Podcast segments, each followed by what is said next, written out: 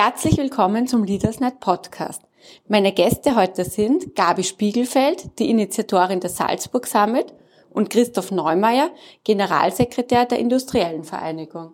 Sie veranstalten heuer zum dritten Mal den Salzburg Summit. Welcher Themenbereich steht heuer im Mittelpunkt und wie kam es dazu?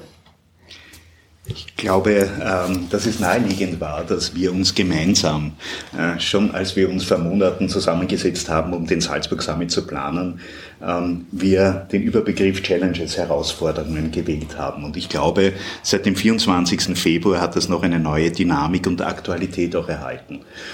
Unser Zugang ist ja, dass wir insbesondere über Österreich und Europa reden.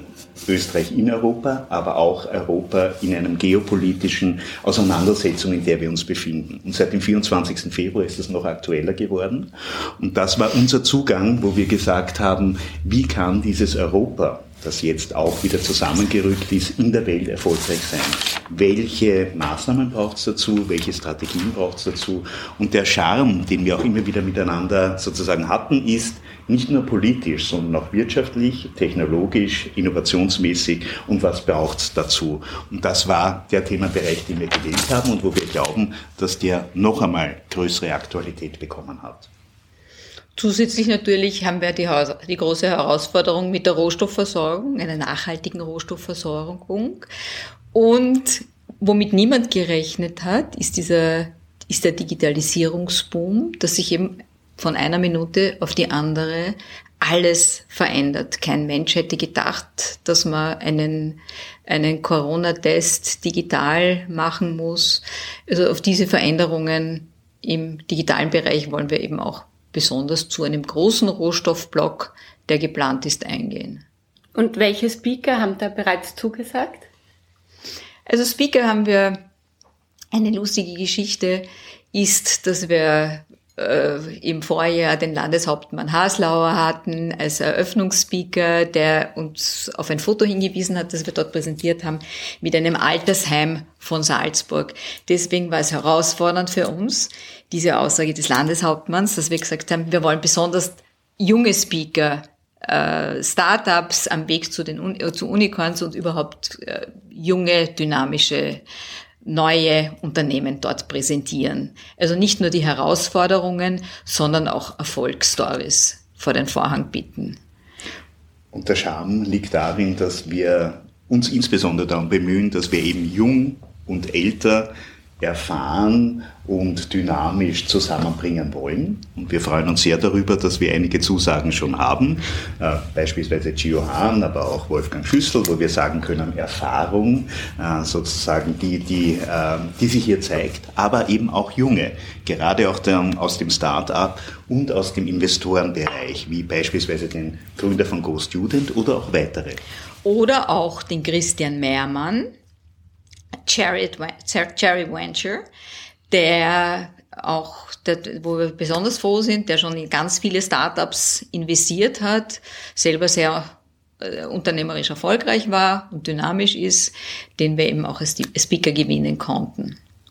Und natürlich ist uns wichtig, dass wir auch divers sind, jung, alt, aber gerade auch Männer, Frauen und vieles mehr.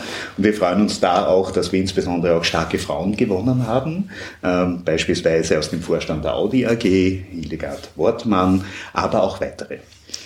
Dann haben wir eine Präsentation, nachdem wir sehr viele Fragen hatten für Investoren. Natürlich ist es jetzt überhaupt eine Frage, wo und wie investiert man richtig, dass die vielen Start-Upper, die wir dort präsentieren, uns einen Einblick geben in ihre Unternehmen und CEOs, etablierten CEOs die Möglichkeit geben, äh, ihnen zu zeigen, wie man, wie man richtig investieren kann in ein Start-up weil das ist sicherlich äh, auch für also eine Win-Win-Situation.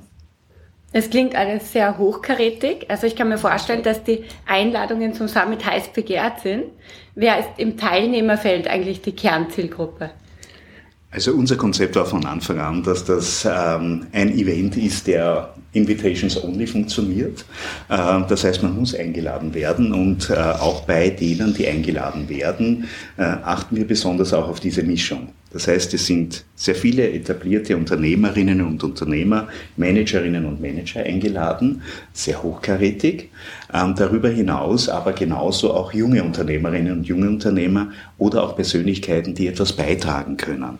Weil es geht nicht nur darum, dass man Podiumsdiskussionen hat, sondern es geht ja auch um mehr, um das aktive Teilnehmen. Und äh, das sind die Personen, das sind die Zielgruppen, die wir ansprechen. Und wir wissen, dass die Einladung wirklich sehr begehrt ist, weil es einfach eine sehr, sehr spannende Community ist, die einander trifft und der Rahmen eines Programms ähm, sozusagen zusätzliches Interesse hervorruft. Und vom Reden ins Handeln kommen lautet ja Ihre Devise. Ähm, warum ist Salzburg genau der richtige Ort dafür? Salzburg hat halt die Festspiele und eine, eine wunderschöne kulturelle, einen, einen wunderschönen kulturellen Hintergrund. Und das, was gefehlt hat bis jetzt, ist die Wirtschaftskomponente. Und diese Wirtschaftskomponente versuchen wir halt mit unserem Salzburg Summit nach Salzburg zu bringen und die Festspiele dadurch zusätzlich zu bereichern. Und auf welche Highlights beim Rahmenprogramm kann man sich da jetzt freuen? Das ist El Tritico und die, äh, die Zauberflöte. Die Zauberflöte ist, äh, war schon vor im Vorjahr im Programm. Wieder natürlich der Jedermann und drei wunderschöne Konzerte. Was man wirklich zusammenfassend sagen kann, Salzburg hat nach wie vor, und das ist das wirklich Erfreuliche, eine hohe Attraktivität für Personen, insbesondere die ähm, aus Europa, aber auch aus der ganzen Welt kommen. Und diese, dieser Mix ist das Besondere, glaube ich, und das einfach, wenn man so möchte, vielleicht noch, in Deutschland würde man sagen, das Sahnehäubchen, aber es ist das sozusagen, was noch zusätzlich attraktiv wirkt und das ist das, was auch den besonderen Charme des Summit ausmacht. Und das Learning aus den Vorjahren war, dass wir so ein großartiges, dichtes Programm gehabt haben, und dass wir heuer gesagt haben, wir reduzieren unser Programm ein bisschen und geben mehr Raum für Networking. Das war ein großes Anliegen von unseren Besuchern. Also kann man sagen, das hat sich über die Jahre verändert. Ja. Absolut, das ist wirklich die Interaktion. Es ist auch das letztlich ähm, viele inspirierende Begegnungen und sehr inspirierende äh, auch Podien und Diskussionen. Und das, was der große Wunsch war, das auch noch diskutieren zu können untereinander. Das ist sozusagen der zusätzliche Raum, der da jetzt geschaffen wird. Deswegen haben wir reduziert auf eineinhalb Konferenztage.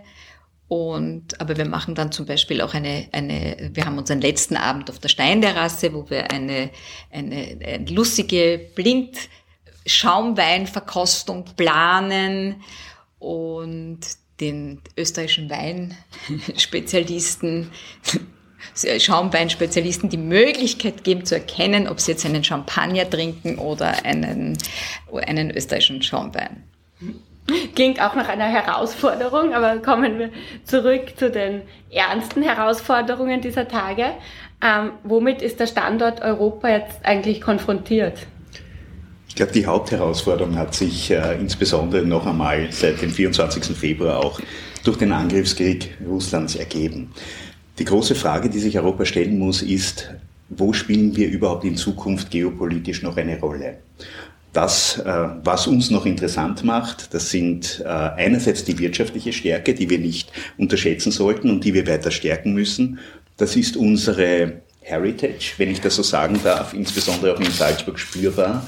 Äh, Europa ist ein Kontinent, der touristisch stark ist, ähm, der sozusagen eine Art Lifestyle-Superpower ist. Aber das, was dazugekommen ist, ist, welche Rolle kann dieses Europa spielen in der Zukunft in der Welt? Auch geopolitisch.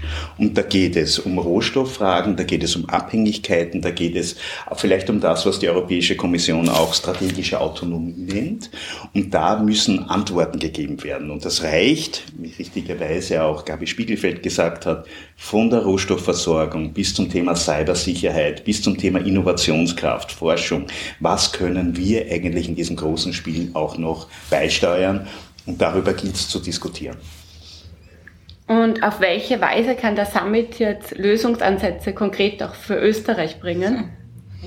Uns ist es ganz wichtig, wir sind eine Plattform für eine Diskussionsplattform und wir versuchen Lösungsansätze zu diskutieren und aus diesem Grund ist es unsere Ambition, die besten Köpfe der Welt zusammenzubringen.